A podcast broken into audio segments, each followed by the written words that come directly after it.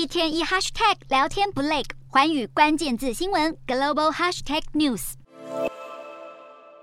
手机一滑，餐点上门。疫情催生需求之下，让业者号称什么都能外送。然而，美国劳工新规可能冲击外送员等零工经济生态。十一号，美国劳工部宣布，为了打击员工不当分类的问题，计划要改变劳工的分类方式，让生计大大仰赖特定公司的打零工人员更容易取得正职的身份，并且享有病假、加班费和医疗保险等企业福利。尽管这项新规范目前只是进入四十五天的公众意见征询期，要生效最快也要明年初。然而，由于新法一旦上路，资方必须协助负担社会安全和医疗保险等，势必增加支出，已经被视为将重创外送产业，也使得消息一出，让轿车和外送平台 Uber 跟 Lyft 股价应声重挫超过一成，DoorDash 股价也大跌了近百分之七。不过有看法认为，就算新法通过，也不会有立即性的影响，而多出的成本恐怕也只会转嫁给消费者，毕竟羊毛出在羊身上。